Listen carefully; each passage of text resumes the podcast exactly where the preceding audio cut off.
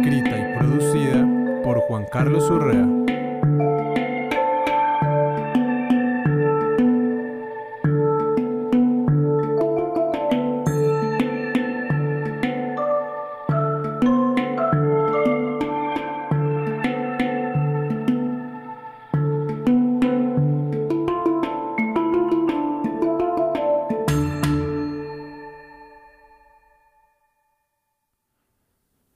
Capítulo anterior nos fuimos en un viaje por los rastros musicales más antiguos de la humanidad e imaginamos cómo pudieron ser sus primeras creaciones.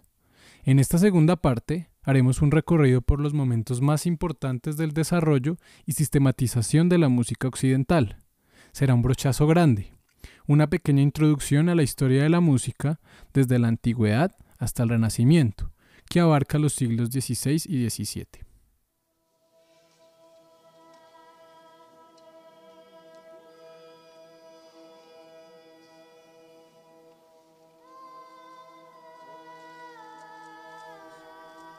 Como vimos en el capítulo anterior, los primeros instrumentos de los que tenemos noticia fueron hechos con restos animales. A lo largo de la historia, los instrumentos han ido evolucionando a la par que la técnica humana, hasta el punto de que hoy en día disponemos de aparatos electrónicos tales como sintetizadores, amplificadores, computadores, grabadores, consolas de sonido y demás que nos permiten hacer música.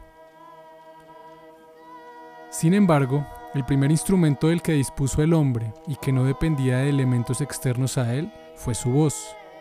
No en vano, muchas culturas antiguas consideran que la voz humana es una manifestación divina.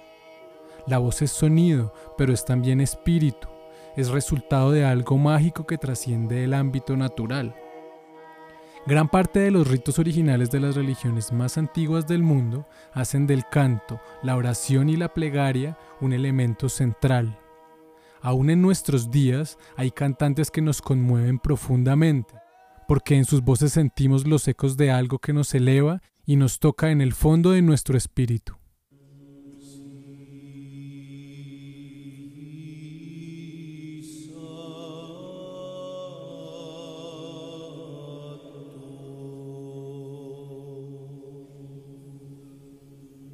De estos antiguos orígenes, perdidos en el tiempo y en la memoria, y de los cuales hemos hablado haciendo uso de la imaginación, vamos a remitirnos ahora a los primeros registros de los que tenemos noticia sobre desarrollos teóricos en la música. Para hablar de ello, tendremos que mencionar, por supuesto, a Pitágoras y a su escuela filosófica desarrollada en Grecia.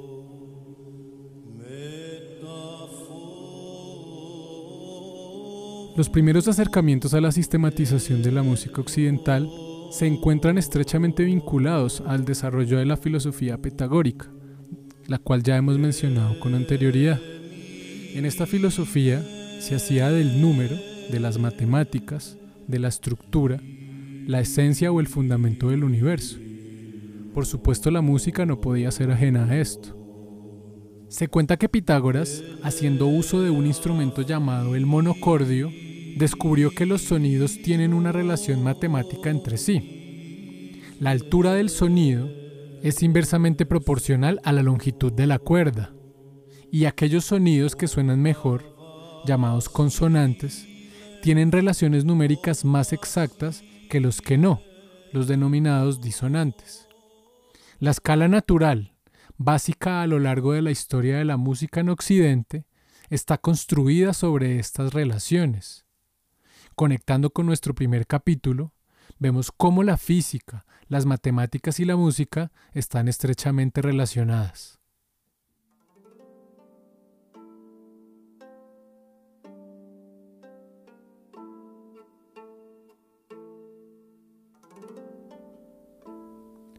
Desarrollos posteriores han demostrado que estos primeros acercamientos matemáticos de Pitágoras estaban estrechamente relacionados con algo que se ha denominado la serie armónica.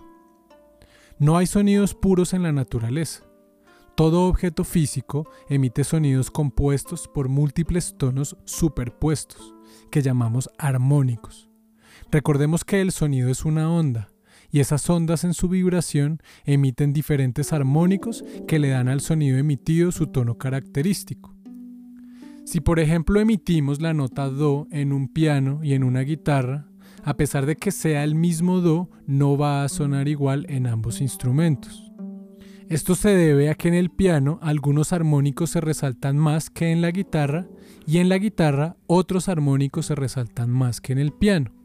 Cada instrumento de los que existen en la orquesta o en el mundo tiene unos armónicos particulares que le dan ese sonido característico. Todo esto ya estaba sugerido en lo que planteó Pitágoras hace más de 2000 años. Y lo curioso de esto es que es una realidad natural, no es inventada por el hombre. Pitágoras lo descubrió con sus observaciones matemáticas. La historia posterior de la música ha sido desarrollada en mayor o menor medida siguiendo este dictado de la naturaleza, aunque como veremos en un episodio posterior de esta serie, en el siglo XX muchos compositores cuestionaron este sistema y exploraron caminos alternativos.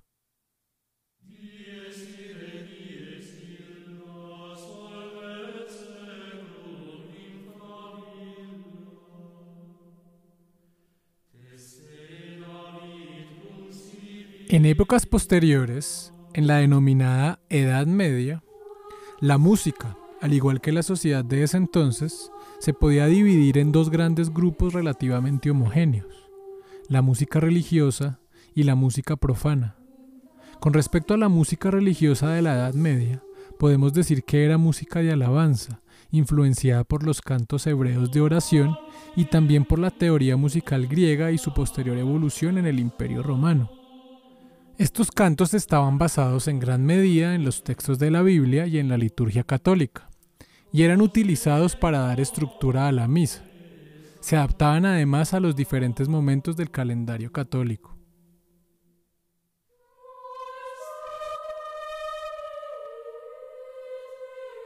En ese entonces no se permitía el uso de ningún instrumento diferente a la voz humana, pues esta era el único camino directo a Dios.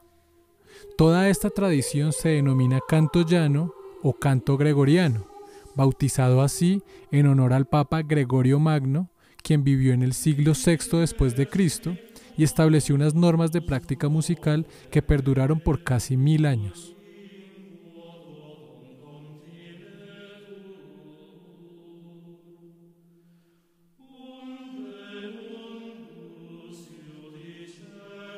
Esta música, sin embargo, no era la única de aquellas épocas.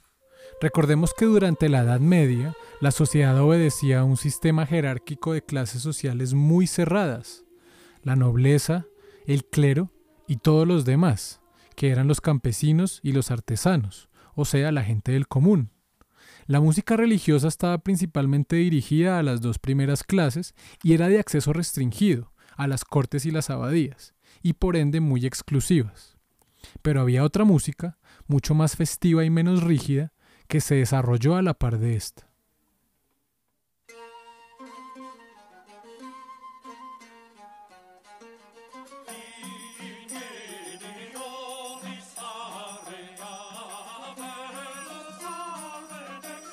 Su instrumentación era más libre, los ritmos eran mucho más audaces, era música de celebración, de danza, también de muerte y lamento. Era la música de los carnavales, de los funerales, de las noticias de tierras lejanas, de las gestas de los caballeros y del amor cortés. En definitiva, la vida del hombre común. De fondo escuchamos una interpretación contemporánea de los Carmina Burana, canciones de tipo profano y popular cuyos textos fueron encontrados a mediados del siglo XVIII en la abadía de Bern, en Alemania y fueron escritas en el siglo XII, presumiblemente por goliardos, clérigos mendicantes y estudiantes pobres cuya vida giraba en torno a las nacientes universidades. Sus temas son de carácter jocoso, licencioso y pícaro. Aparte de estas versiones de los Carmina Burana, cercanas a la música popular medieval, hay una cantata muy famosa, también inspirada en estos manuscritos, de tipo más erudito, compuesta por el alemán Karl Orff y estrenada en 1937. Aunque nunca sabremos con total certeza cómo sonaban estas músicas en su época, en el siglo XX se han hecho numerosas reconstrucciones siguiendo los más estrictos cánones de la época. Es muy posible que sonaran de manera aproximada a lo que hoy en día podemos escuchar en las grabaciones.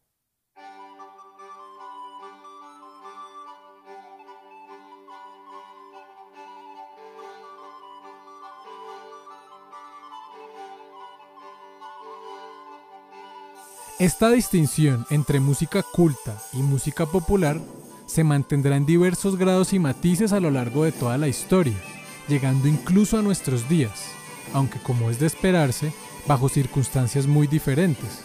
La música es sin duda una manifestación de los diversos estilos de vida de la cual procede, y no es de sorprenderse que obedezca a dinámicas muy particulares de la sociedad de la que surge.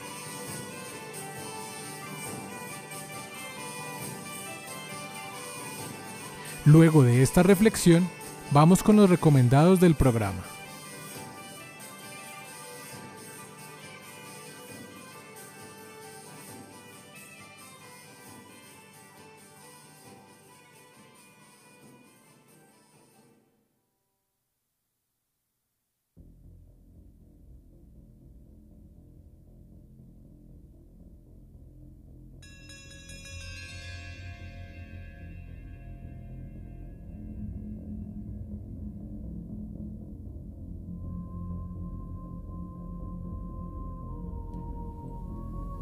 Hoy haré una recomendación compartida tanto en literatura como en cine.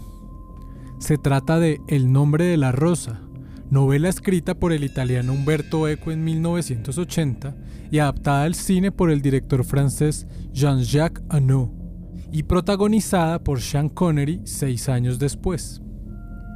Es una historia de intrigas, de bibliotecas laberínticas, de amor a los libros, de reflexiones filosóficas y teológicas en torno al mal, al amor, a la verdad y lo sagrado, a los pecados y virtudes de los hombres, enmarcada en una serie de crímenes inexplicables atribuidos a la inminente llegada del anticristo. En este marco monacal, Eco relata las profundas disputas religiosas que se llevaban a cabo en el seno del catolicismo durante el siglo XIV.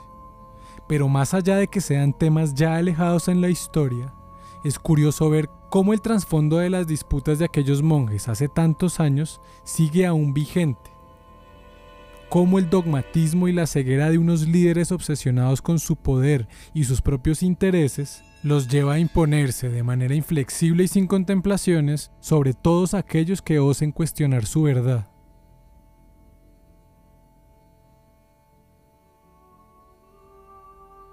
Es un ejercicio muy enriquecedor fijarse en ambas versiones, pues a pesar de que comparten el universo medieval en el cual la historia se desenvuelve, abordan la trama y el eje central de los acontecimientos de maneras muy diferentes.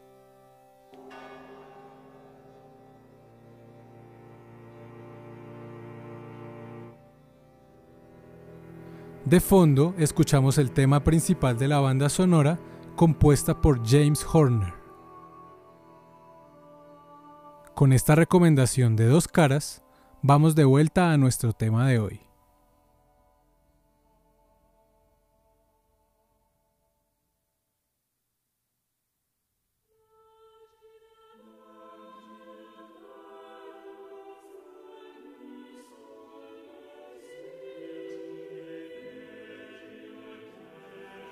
Con el Renacimiento llegó una época de grandes transformaciones que modificarían profundamente la mentalidad de la sociedad occidental.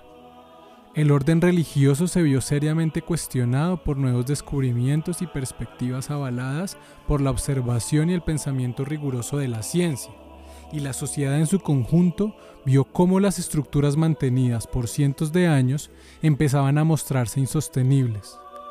Por supuesto, las artes en su conjunto no fueron ajenas a esta oleada de novedad y de exploración, y en la música se empezó a desarrollar un lenguaje teórico muy elaborado, llevando los fundamentos pitagóricos y medievales a su máximo esplendor.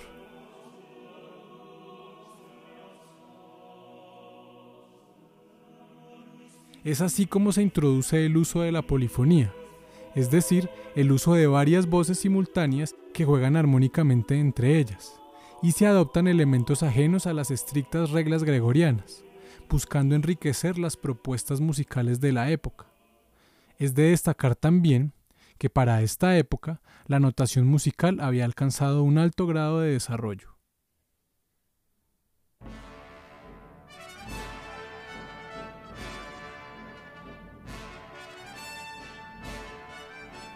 Junto con estos desarrollos técnicos, y haciendo eco de la nueva gama de intereses filosóficos y literarios de la época, se fueron introduciendo temas de origen griego, ajenos a la tradición católica, y fueron adoptados por gran parte de los compositores renacentistas.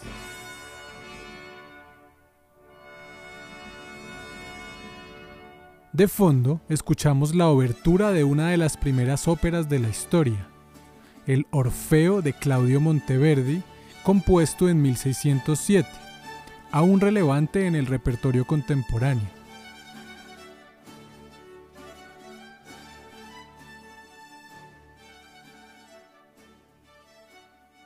La fábula de Orfeo habla del poder de la música y de la fragilidad de la voluntad humana, y ha sido ampliamente tratado en la cultura occidental.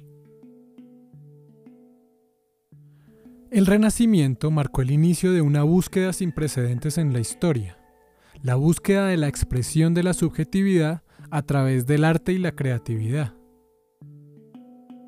En el próximo capítulo hablaremos sobre la época de máximo esplendor de la música erudita occidental y el sistema tonal, en el cual el desarrollo de todo aquello establecido por Pitágoras llegó a su punto culminante de la mano de Johann Sebastian Bach, Wolfgang Amadeus Mozart y Ludwig van Beethoven. Esto es itinerante.